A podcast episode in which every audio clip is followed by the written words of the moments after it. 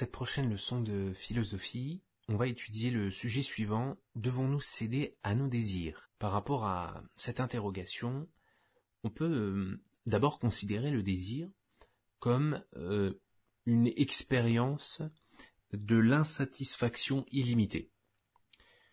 D'ailleurs, quand euh, la question apparaît, on peut être étonné, surpris, de voir qu'il faudrait céder à quelque chose qui est pourtant dangereux, qui se présente euh, avec une force qu'on ne peut pas contrer de façon évidente, facile. Alors comment pourrait-on euh, demander à quelqu'un d'y céder? Euh, On peut considérer que le désir est dangereux parce que il faut le distinguer du besoin. Le besoin a un objet, contrairement au désir quand on dit que le, besoin a un objet, on, veut dire par là que le besoin peut être satisfait car son contenu est déterminé de façon claire. Et par exemple lorsque on a faim, la faim justement, c'est euh, l'objet du besoin de euh, s'alimenter euh, et lorsqu'on répond à la fin, lorsqu'on mange, ce besoin disparaît. En revanche, concernant le désir, nous n'avons pas cette capacité à déterminer clairement un objet, parce que peut-être qu'il n'en a pas. Il est fort probable que si on alimente un désir, par exemple la gourmandise, alors on va augmenter l'insatisfaction, le manque, c'est-à-dire en fait le désir. Il faudrait donc d'abord résister au désir, essayer de lui opposer une autre force, la force par exemple de la volonté. Il faudrait avoir une force euh, mentale qui soit capable de s'opposer au caractère indéfini de la force du désir.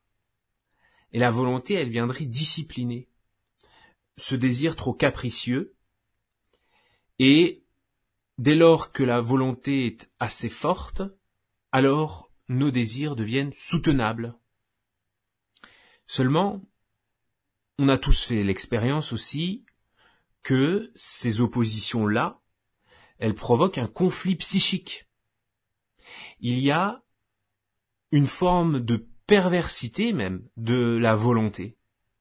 Parce que lorsque on va s'opposer au désir, par exemple, la gourmandise, et en nous disant que ce n'est pas sain, on va euh, grossir, on va euh, avoir des caries, euh, le diabète, si on mange trop de sucre. On a beau se dire cela, il y a aussi, même si on ne répond pas au désir, il y a aussi une augmentation de ce désir à cause de la frustration. On a beau euh, ne pas répondre, et pourtant même lorsqu'on n'y répond pas donc, le désir augmente. Est-ce que donc il faudrait pas, pour pouvoir accueillir un désir moins gourmand, céder à cet appel, laisser passer en fait la puissance de l'envie, pour qu'elle puisse s'exprimer de façon la moins dangereuse possible, un petit peu comme euh, une autre maxime euh, qu'on peut entendre à ce sujet, hein, la meilleure façon euh, de résister à la tentation, c'est d'y céder. Est-ce que donc il ne faudrait pas céder donc à cette puissance pour que nous puissions la contrôler? C'est là aussi quand même un peu paradoxal. Euh, notamment lorsqu'on lit le verbe du sujet, c'est-à-dire le, verbe devoir. Que peut-on y faire? Et tout particulièrement par rapport euh, à ce mot devoir, si le désir, il est naturel. Lorsqu'on parle de devoir, normalement, c'est quelque chose qui n'est pas naturel. C'est souvent l'éducation, c'est c'est notre culture familiale, euh, sociale, civilisationnelle. Le désir n'a pas besoin de passer par des principes, par euh, des devoirs. Euh, il y a une nécessité naturelle qui fait que, en fait, il suffit juste de céder à nos désirs. Il n'est pas nécessaire d'y ajouter des méthodes, des devoirs, de la morale ou, ou de la technique.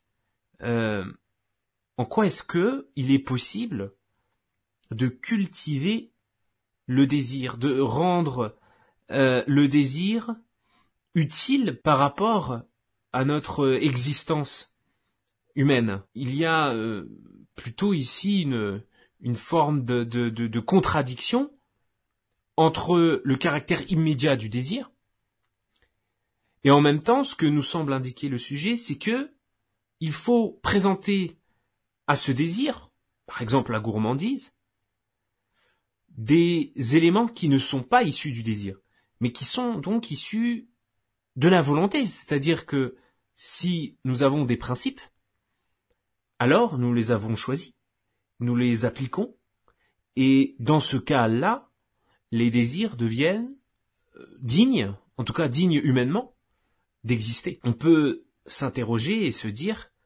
que cette volonté d'accueillir les désirs et finalement aussi une forme de désir, puisque cette volonté requiert quelque chose d'infini. Il y a dans cette volonté quelque chose de malsain. Il y a une, une expérience d'un film L'associé du diable qui est sorti en 1997, réalisé par euh, Taylor Hackford, qui décrit justement ce caractère malsain de la volonté qui pense pouvoir accueillir le désir, qui pense pouvoir le contrôler. Pour aller très vite, hein, euh, donc il y a un acteur euh, qui joue euh, Kevin Lomax. C'est un, jeune avocat vraiment très brillant et, il est recruté par un cabinet d'avocats new-yorkais qui d'ailleurs est réputé pour défendre les pires criminels hein, de, cette ville. Et je voulais vous, vous diffuser une scène qu'on va entendre, où euh, Kevin, on est à peu près à la moitié du film, avertit le fondateur de ce cabinet, John Milton, donc euh, qui est joué par euh, Al Pacino, et il avertit ce fondateur que le, le directeur de l'un des départements du cabinet, donc Eddie, lui en veut car il voit en lui celui qui va le remplacer très vite. John Milton, qui est en réalité le diable incarné il est en train de, décrire dans, cette scène la chute de Eddie, cet ancien directeur, futur ancien directeur, qui n'a plus d'avenir en même temps. Euh, et on le voit euh, se faire assassiner par deux mendiants à, l'autre bout euh, de la ville de New York. Cette, cette scène va justement nous révéler en quoi la volonté, par son caractère infini, pose problème dans sa capacité à discipliner nos désirs. Eddie s'est mis dans le pétrin une fois de plus. Et il veut que je l'en sorte une fois de plus. Seulement cette fois, je peux rien pour lui. Pourquoi croit-il que je veux lui piquer sa place? Tu as déjà rencontré des maniaco-dépressifs? Non, pas que je sache. Eh ben si, tu vois. 346 C'est moi. Trouvez Eddie Barzoun. Il doit faire son jogging. Essayez de le biper. C'est extrêmement urgent. Bien, monsieur. Tu as une tête à avoir besoin d'un verre. Ouais, je veux bien, merci. Eddie Barzoun, Eddie Barzoun. Ah, ah je l'ai materné à travers deux divorces, une cure de désintoxication à la coke et une réceptionniste enceinte. Ah, une créature de Dieu. Ah, la créature parfaite de Dieu. Ah, et je l'ai mis en garde pourtant. Je l'ai mis en garde à chacun des pas qu'il faisait. En le regardant rebondir dans tous les sens comme un jouet déglingué. 120 kilos d'égoïsme forcené, de cupidité sur pied. Le prochain millénaire est au coin de la rue, Kevin. Eddie Barzoni, regarde-le bien. Parce qu'il est la figure emblématique des mille prochaines années. Les gens comme lui, c'est pas par hasard qu'ils existent. On aiguise tellement les appétits humains qu'ils pourraient fissionner n'importe quel atome de leur désir acéré. On bâtit des égaux de la taille des cathédrales, et la fibre optique relie l'ensemble du monde à chaque pulsion du plus petit égo. On rend bandant les rêves les plus tartes, à force de billets verts, de toques, de plaquets, de paillettes, jusqu'à ce que le dernier des humains se prenne pour un empereur, et devienne son propre dieu. Et une fois qu'il en est là... vous êtes dans le mauvais sens Ouais, je sais, va te faire Pendant qu'on s'étripe pour un marché ou un autre, qui s'intéresse à la planète? L'air vicié, l'eau souillée. Même le miel des abeilles prend le goût métallique des pluies radioactives. Et ça n'arrête jamais. Ça va de plus en plus vite. On ne prend pas le temps de réfléchir, de préparer. On joue notre avenir en bourse alors qu'il n'y a déjà plus d'avenir. Le train s'est emballé, mon garçon. Il y a des milliards d'Eddie Barzoun qui courent vers l'avenir. Chacun d'eux se prépare à fourrer son poing jusqu'au coude dans le cul de l'ex-planète de Dieu et à se lécher les doigts avant de les poser sur le clavier virginal de son ordinateur pour y noter ses saloperies leadership de merde. Seulement un jour, ça s'arrête. Un jour ou l'autre, il faut payer, Eddie. Tu es allé un peu trop loin pour quitter le jeu en cours de partie Donne-moi ta montre. Quoi? Je l'aime cette montre. Si tu crois qu'il suffit de me donner un ordre pour que... Ah ton ventre est trop plein, ta queue endolorie, tes yeux sont injectés de sang et tu ne peux plus qu'appeler à l'aide. Mauvaise nouvelle, Eddie. Il n'y a plus personne. Tu es tout seul, Eddie. Tu n'es plus que la petite créature parfaite de Dieu.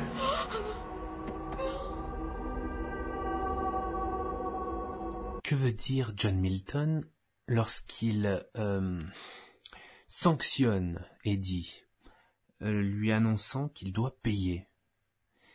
Euh, c'est un peu bizarre qu'un diable euh, critique ses égaux surdimensionnés, qui se comportent comme des dieux, et qui finissent pourtant par périr parce qu'ils ne sont que des créatures de Dieu. Il y a chez John Milton, c'est-à-dire le diable hein, qui, qui, est incarné, parmi les hommes, euh, il y a un paradoxe. Il critique l'excès des hommes, et pourtant il attise les désirs euh, chez ces hommes.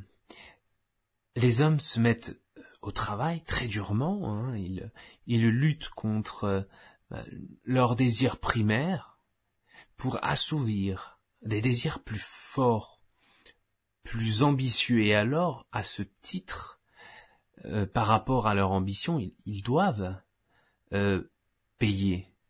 Euh, ils sont condamnés à lutter indéfiniment contre leurs désirs au point d'en mourir. Hein. Les, les personnes qui le tuent, ce sont des, des mendiants qui assassinent des bourgeois.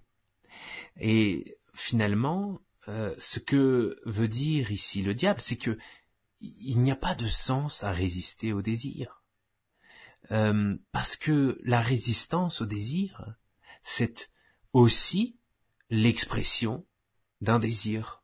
Il y a euh, dans ce que dit John Milton l'idée d'un cercle vicieux dans lequel il se complaît dans lequel il arrive à apprécier enfin le royaume euh, qui se dessine progressivement dans cette fin du XXe siècle. D'ailleurs, plus loin dans le film, il dit très clairement que le XXe siècle, c'est le sien.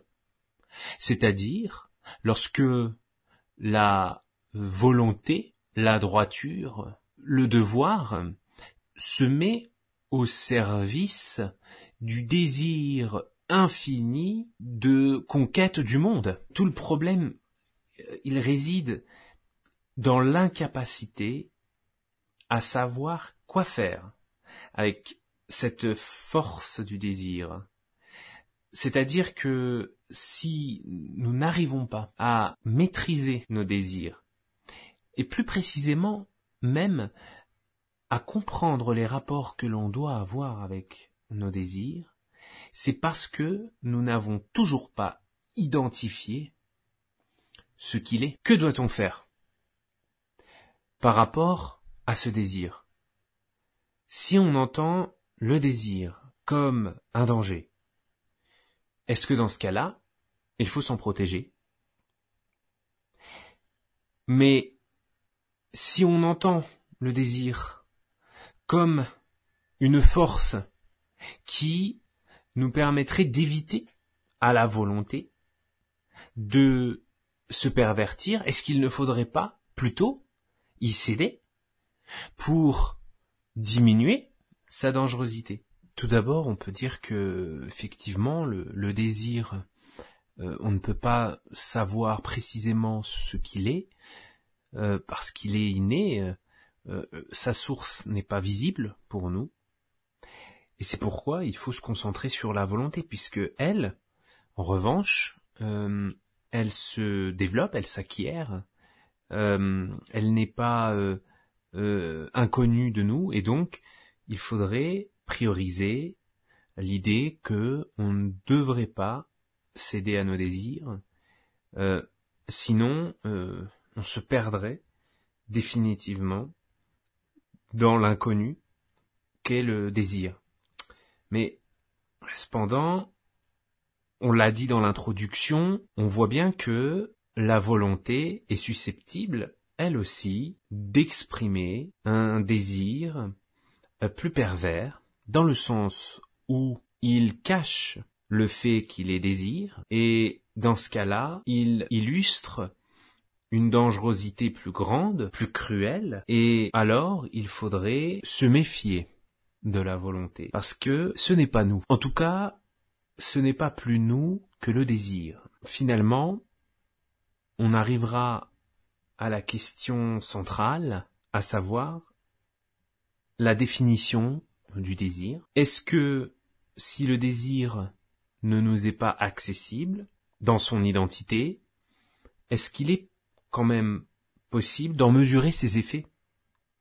C'est-à-dire, peut-on, pour pouvoir comprendre le désir, voir les effets rationnels qui s'appliquent sur nous-mêmes et à partir de la connaissance des désirs qui s'appliquent sur nous, définir le rapport que l'on doit avoir avec eux. On peut d'abord considérer que le désir, puisque c'est une chose innée, qui structure l'être humain en tant qu'être biologique, le désir c'est quelque chose qui est étranger à nous. Et par conséquent, on ne peut pas en faire un allié. C'est quelque chose qui ne répond pas à ce que nous sommes en tant qu'être humain. Il faut, par conséquent, développer, acquérir, travailler une volonté propre à notre personne qui ne peut se euh, réaliser que si on s'oppose au désir, qui, tente, qui cherche à nous pousser vers des actes qui ne nous appartiennent pas. Je peux avoir le désir justement de la gourmandise, je veux euh, manger un bonbon, euh, cette envie, cette pulsion, presque donc inconsciente, ne peut pas être la mienne, je peux pas en être l'auteur, parce que ce sont des forces en moi qui me dépassent et qui traversent la nature, et mon corps n'est qu'un objet de cette nature. Pour être un sujet, je vais devoir m'y opposer, je vais devoir en fait me contraindre. Mais on voit bien ici que lorsque la volonté se contraint, c'est-à-dire au fond, lorsqu'elle s'oblige à suivre des principes pratiques, c'est-à-dire des, principes d'action, cette contrainte, elle va s'opposer, parfois, à la contrainte extérieure à notre volonté, c'est-à-dire donc les contraintes naturelles, parce que lorsque je vais vouloir manger ce bonbon, je vais me dire dans ma tête que ce n'est pas bon, ce n'est pas souhaitable, ce n'est pas bien, parce que, par exemple, je peux considérer que ça va euh, me donner des maladies, ou alors je peux considérer que ce n'est pas moral, parce que un être moral, c'est une personne qui est capable d'exprimer en toute autonomie, c'est-à-dire de s'appliquer sur elle-même des normes, Et lorsqu'elle agit de façon naturelle, un petit peu comme un animal hein, dans son instinct, euh, elle perd euh, la vision de la moralité. Elle se perd. Et par conséquent, pour éviter cette perte d'identité, l'homme va utiliser la rigueur de sa volonté, la pureté euh, de ses principes, pour continuer à alimenter non pas sa nature biologique, mais sa raison, qui lui indique des règles qu'il faut poursuivre sans exception coûte que coûte, sous peine de quoi les repères intelligibles, intellectuels, non sensibles, seront dissous dans le chaos des désirs, qui sont euh, contradictoires d'ailleurs les uns envers les autres, qui ne poursuivent pas un but, mais qui ne sont que des moyens pour satisfaire au fond la nature. Emmanuel Kant, un philosophe allemand de la fin du XVIIIe siècle, euh, écrit en 1785 les fondements de la métaphysique des mœurs, et il décrit justement cette euh, volonté, cette bonne volonté, qui euh, peut agir par devoir. Aujourd'hui, on dirait des actions par principe il prend un exemple marquant, l'un des plus marquants de, son ouvrage. On retrouve à la page 63 euh, de l'édition du, livre de poche euh, cet exemple-là que je vais vous décrire. Au contraire, conserver sa vie est un devoir, et c'est en outre une chose pour laquelle chacun a encore une inclination immédiate. Or, c'est pour cela que la sollicitude, souvent inquiète, que la plupart des hommes y apportent, n'en est pas moins dépourvu de toute valeur intrinsèque, et que leur maxime n'a aucun prix moral. Euh, pour expliquer ici, Kant nous dit que euh, les hommes, naturellement, veulent garder, veulent conserver leur vie.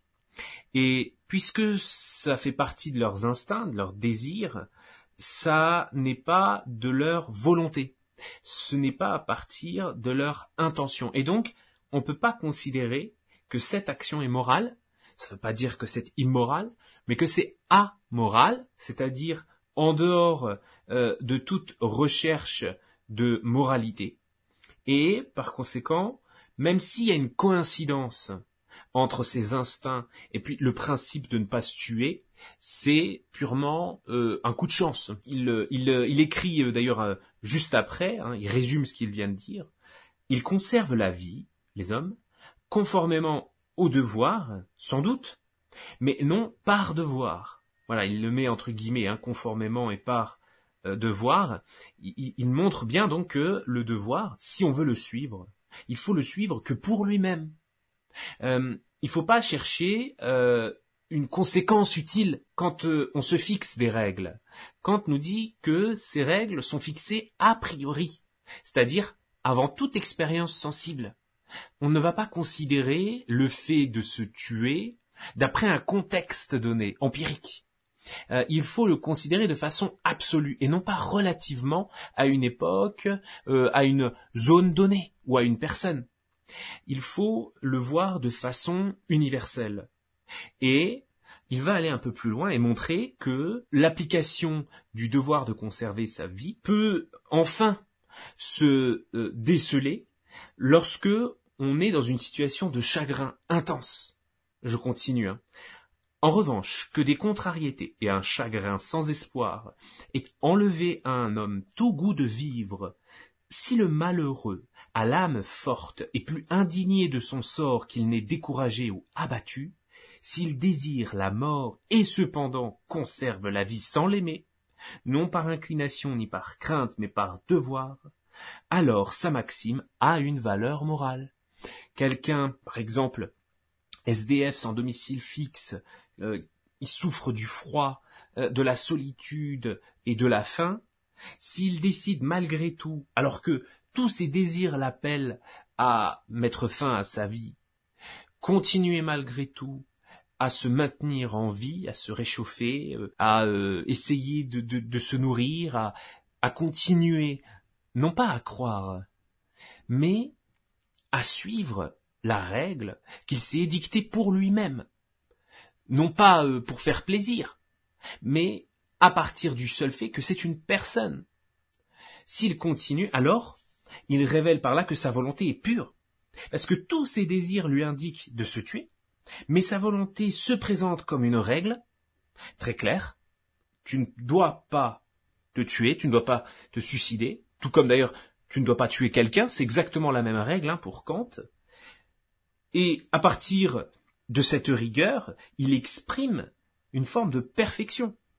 Il y a un idéal moral qui euh, s'implique dans la réflexion humaine, et tant que cet idéal régule la pratique, alors l'homme est préservé dans son humanité, et pas dans son animalité. Seulement si cet idéal moral est bien présent au moment où l'homme se fixe des principes et cherche à les pratiquer, à les respecter, il, doit voir, il, il ne peut pas ne pas voir, il y a une nécessité naturelle qui revient, c'est l'impossibilité de réaliser cet idéal de façon d'ailleurs euh, constante. Lorsque effectivement l'homme ne se tue pas à ce moment-là, ça ne veut pas dire qu'il ne va jamais le faire. Ça ne veut pas dire d'ailleurs euh, qu'il en est absolument certain, dans le sens où qu'est-ce qui indique à l'homme euh, qu'il agit moralement?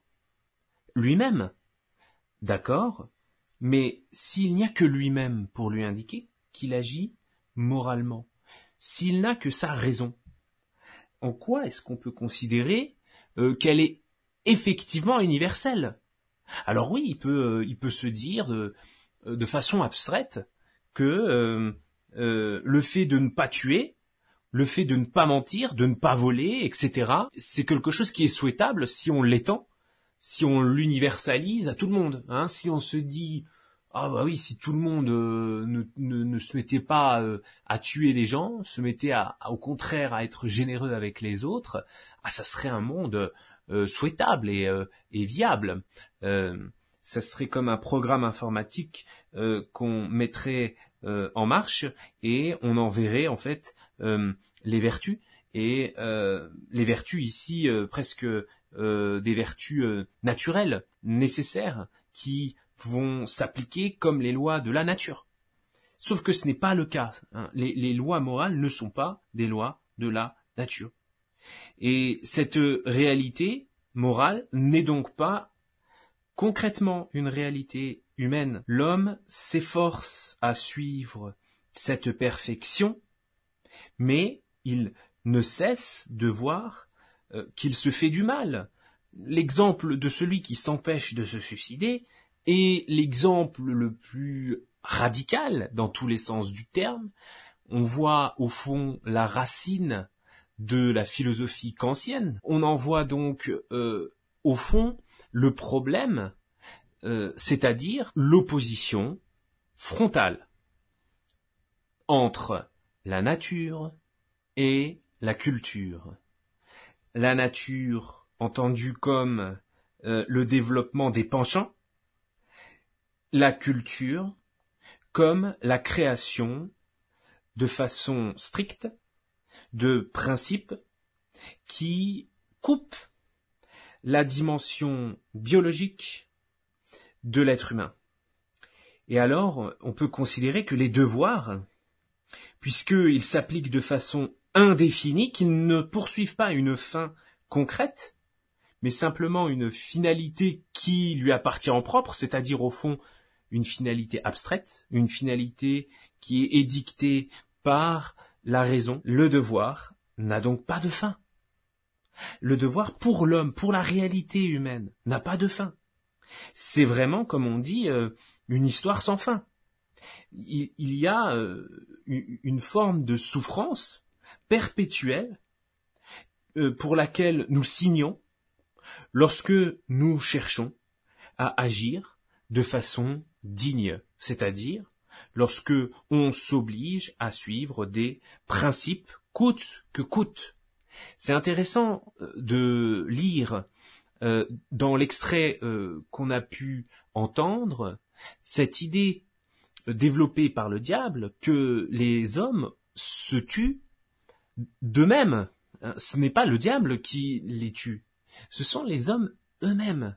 Lorsqu'ils cherchent à, s'élever dans la morale, ou d'ailleurs euh, dans tous les autres euh, aspects euh, sociaux, les hommes se détruisent. C'est un élément qui est symptomatique de, la société humaine, des, relations sociales, et la morale n'échappe pas à ce diagnostic que, que donc John Milton fait à ce moment-là du film. D'ailleurs, on, peut souligner maintenant, hein, dans, dans une deuxième partie, la cruauté, euh, au fond, de la moralité, cruauté concrète. Pourquoi? Bah, Peut-être on a un indice déjà dans l'étymologie latine du mot devoir, debere, qui signifie être redevable, être débiteur.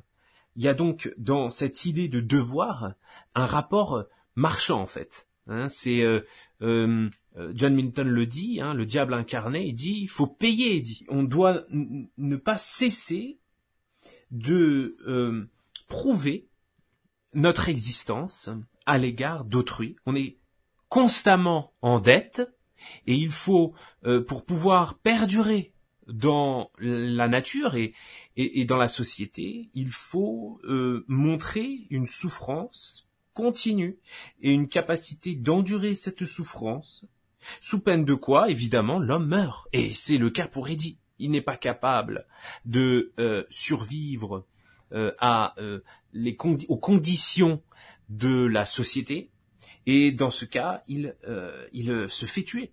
hein. il devient trop faible. Ce rapport entre fort et faible, on le retrouve dans la philosophie de, de Nietzsche, et en particulier dans son ouvrage de 1887 intitulé Généalogie de la morale. L'auteur s'étonne même euh, de voir un lien entre euh, la morale, les idées hein, de, de la morale, ses prétentions, à savoir euh, l'humanité, euh, la générosité, euh, c'est-à-dire au fond l'inclusion de tous par la bienveillance, par l'absence de, conditions. hein. Tout le monde fait partie de la même famille de la raison, et il en voit concrètement des effets qui sont totalement brutaux, qui appartiennent au fond non pas à la nature,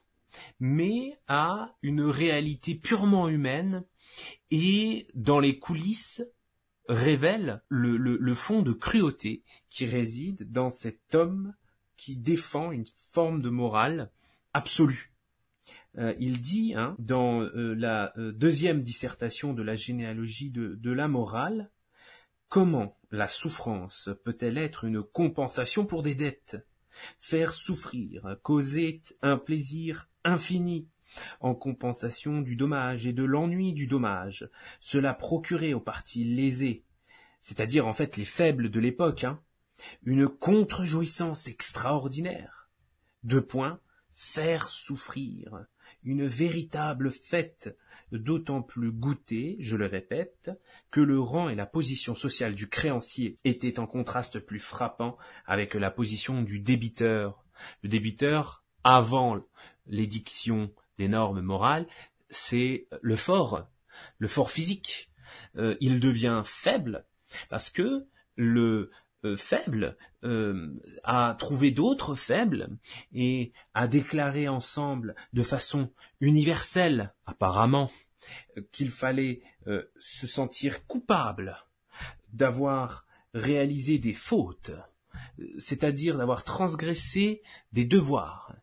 Et dans cette culpabilité psychologique, les faibles ont trouvé un moyen pour soumettre les forts physiques qui, euh, malgré leur supériorité sociale de l'époque, euh, se sont vus imposer une régression mentale qui les force à mémoriser en eux cette idée de compensation, cette idée de mérite qu'ils devraient gagner, à partir des efforts, des devoirs euh, qui s'appliqueraient quotidiennement dans leur vie.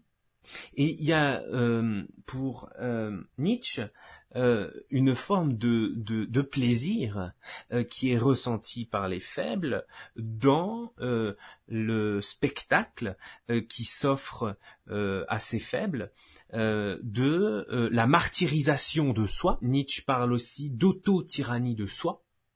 L'homme est capable de s'infliger à lui-même des cruautés en tant que débiteur moral sans que euh, ne parvienne un jour à rembourser euh, ses dettes qu'il contracte psychologiquement. Il y a euh, cette idée qui est très importante pour Nietzsche, c'est qu'il n'y a pas d'équivalence, de compensation, il le dit, hein, entre la souffrance physique, psychologique, c'est pareil, et les dettes qu'il pense avoir d'après euh, ce que lui annonce euh, la morale. Au fond, la Bible hein, pour Nietzsche. Tu ne tueras point euh, dans le décalogue. euh, c'est euh, une phrase dans la tête qui constamment résonne et qui l'empêche, qui le frustre de d'agir, qui l'empêche d'agir et le frustre. Et alors, le faible ricane.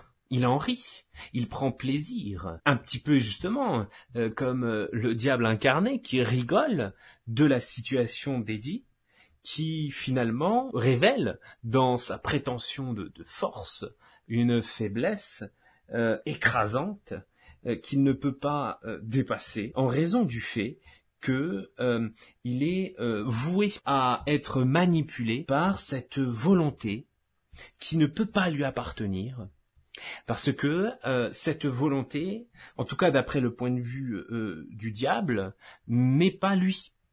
Hein, c'est quelque chose qui le pousse et un petit peu qui le nargue euh, à croire qu'il va réaliser enfin une satisfaction, le bonheur, la richesse, la santé, et aussi donc la moralité, la dignité, mais au fond tout ça c'est illusoire.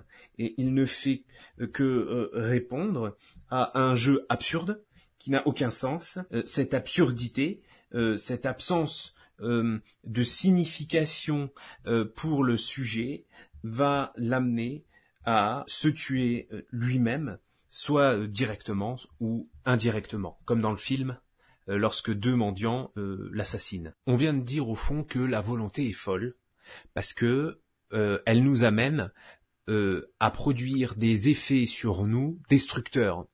Et cela est absurde puisque la volonté, elle pose des principes comme le fait de euh, préserver sa vie, mais euh, avec euh, ces principes, cela l'amène pourtant à se détruire. Si la volonté est folle, c'est parce qu'il y a une raison malgré tout. Ce n'est pas parce que la volonté est déraisonnable que euh, ce qu'elle produit est irrationnel. Et aussi donc ce qui la cause. C'est ce que euh, Nietzsche d'ailleurs euh, développe. hein. Il y, a, il y a une cause. Alors c'est la jouissance, certes, mais euh, cette jouissance des faibles, c'est une des raisons de la morale. Euh, ou plutôt, pour être plus exact, c'est son origine. On en voit la source. Il y a bien donc une place pour la raison. Il y a une raison d'être euh, de cette volonté. Et même si, euh, au fond, bah, c'est un désir, hein, c'est ce qu'on a compris, euh, la volonté est aussi un désir, eh bien, ça s'explique. On peut comprendre pourquoi une personne est jalouse. On peut euh, expliquer euh, ses motivations, ses motivations même inconscientes. Et donc, si nous sommes capables de maîtriser les euh, effets sur notre corps, ne serait-ce que à partir du moment où on peut en comprendre le mécanisme, alors il y a une résolution possible à notre sujet. Je le rappelle, devons-nous céder à nos désirs? On n'a pas à céder en fait à eux. On a à diagnostiquer les effets qu'ils produisent sur nous et à choisir les désirs qui nous permettent de perpétuer notre existence et d'écarter les désirs qui nous empêchent de vivre correctement, il y a alors une possibilité euh, pour l'être humain de euh, choisir. Ce choix, il est intérieur. On parle d'intériorité parce que, au fond, toute cette histoire euh, se déroule dans un lieu bien précis. Ce n'est pas dans, l'univers, dans, dans l'infini, dans plutôt dans l'indéfini, dans l'illimité, mais dans l'intériorité de l'homme. Il y a donc un espace qui nous, qui nous est propre, qui ne nous est pas du tout inconnu. C'est la position du stoïcisme, en particulier du deuxième siècle après Jésus-Christ, euh, par euh, Épictète, euh, qui écrit donc dans son livre manuel le principe élémentaire pour savoir comment agir par rapport à nos désirs. Dans ce manuel, il y a le livre 1, très célèbre, qui indique euh, la chose suivante.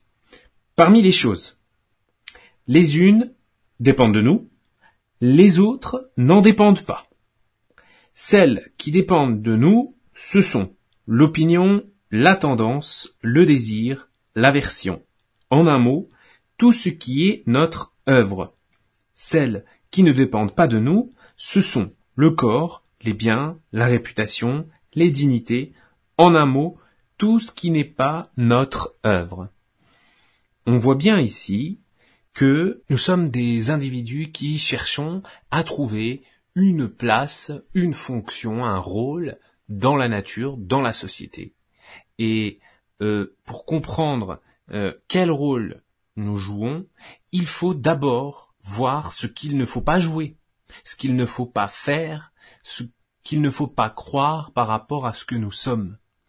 Et euh, l'élément fondamental que Épictète souligne, c'est que le désir, ce n'est pas quelque chose de dangereux en soi. Parce que le désir, ça vient de nous.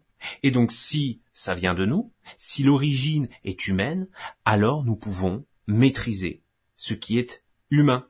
Alors à partir de la vertu pour les stoïciens, c'est-à-dire euh, il faut faire des efforts pour euh, faire de notre intériorité un espace euh, dirigé vers l'extérieur, vers l'action, et qui n'est plus orienté vers l'intérieur, c'est-à-dire, comme on l'avait vu hein, dans la deuxième partie, dans la culpabilité.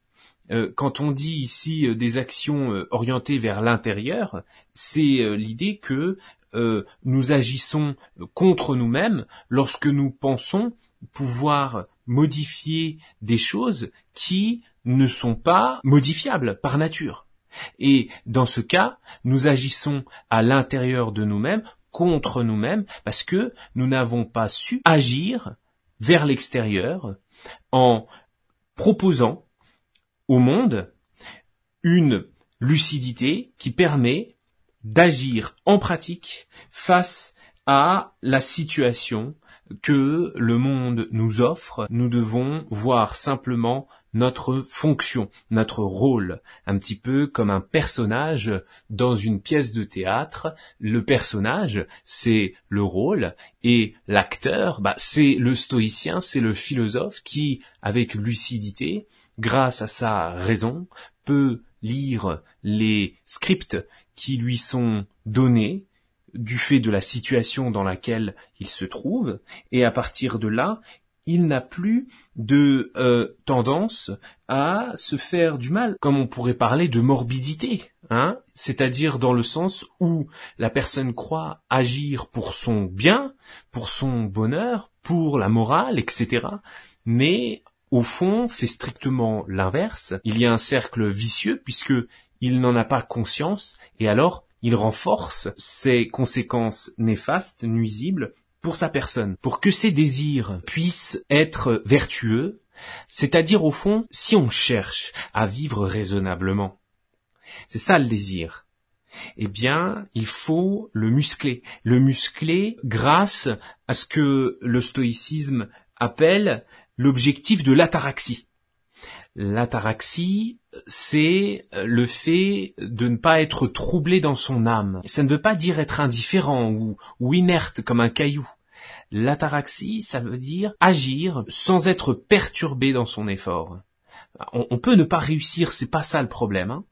Le, problème, c'est que il ne faut pas que la volonté euh, soit lancinante, euh, hésitante, incertaine d'elle-même. Le stoïcisme, c'est fondamentalement la confiance dans son action. Euh, nous sommes totalement orientés vers l'extérieur parce que nous n'avons pas, nous n'avons plus de discussion à l'intérieur de nous-mêmes nous agissons un petit peu comme euh, le pompier euh, agit euh, de façon très professionnelle face à un incendie. Il va ne plus se poser de questions par rapport à ses actions. Il en est plus que certain qu'il doit agir. Ça ne veut pas dire qu'il agit de façon irraisonnée ou irréfléchie, mais il va agir parce que il a parfaitement conscience de ce qu'il peut faire et de ce qu'il ne peut pas faire. À partir de, cette lucidité, il ne peut plus être affecté, euh, il ne peut plus euh, subir des euh, sentiments, ça ne veut pas dire qu'il n'en a plus, mais il ne peut plus les subir au point de l'arrêter dans ce qu'il commençait à faire.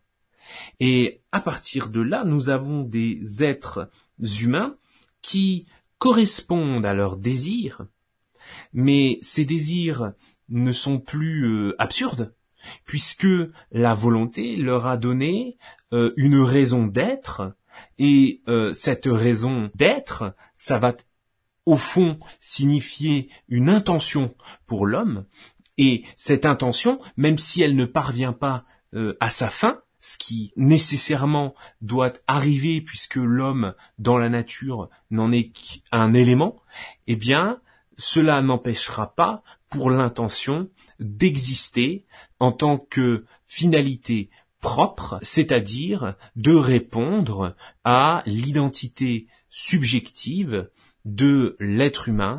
Quel est le problème par rapport à nos désirs? Eh bien, c'est pas nos désirs, c'est notre rapport aux désirs.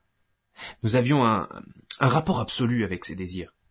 Euh, c'était quitte ou double? Soit euh, on les rejette complètement, soit au fond on est tellement enfoui dedans qu'on ne peut pas s'en sortir.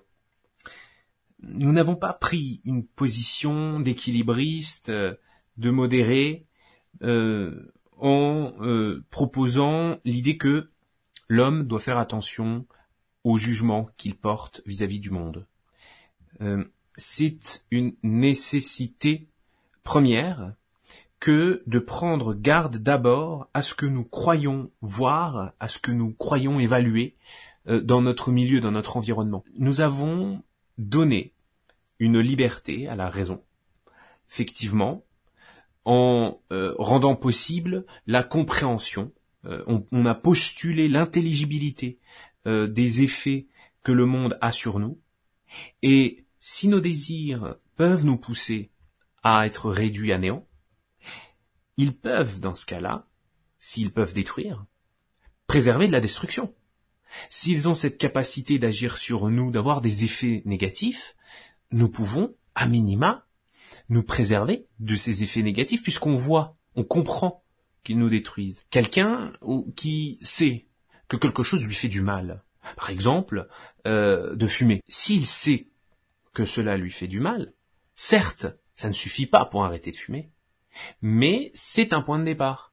C'est une nécessité première. Il faut connaître ce qui nous fait du mal pour commencer à agir dans un sens inverse. Ce n'est pas suffisant, mais c'est nécessaire. Il ne faut pas euh, céder à nos désirs, parce que nous devons accueillir le désir qui nous appartient, en mesurer les effets sur notre personne, pour prévenir des effets futurs qui pourront nous nuire, ou au contraire stimuler ceux qui vont nous permettre d'agir de façon la plus exacte euh, par rapport à la fonction que nous devons avoir dans la société ou dans la nature.